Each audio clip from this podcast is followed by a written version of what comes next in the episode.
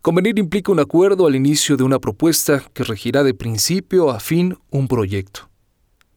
Manipulación es la pretensión de cambiar lo acordado durante el proceso. El proyecto puede ser desde eterno hasta efímero y las condiciones rigen el acuerdo de principio a fin del proyecto. Es por ello que antes del inicio, definir las premisas, si son negociables o rígidas, los plazos y también demás variables, ya que a mayor precisión, menos forcejeo.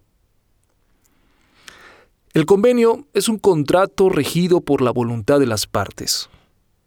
La manipulación es la pretensión de una de las partes de violentar lo acordado. Tanto si emprendemos un convenio como si lo distorsionamos mediante la manipulación, obtendremos como conclusión un acuerdo o un desacuerdo. El acuerdo no demuestra el convenio, solo demuestra una conclusión. Quien lo obtiene no ha ganado la guerra, sino solo una batalla. Y la promesa que habrá más.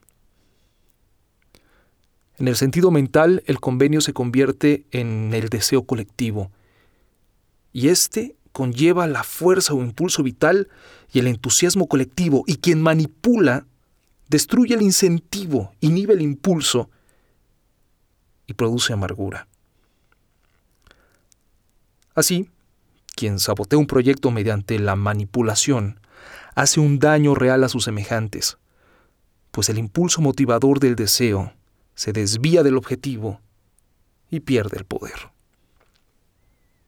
Lo que conlleva, la más de las veces, al fracaso del proyecto.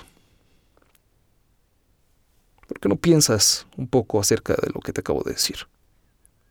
Que tengan una gran semana. Chao.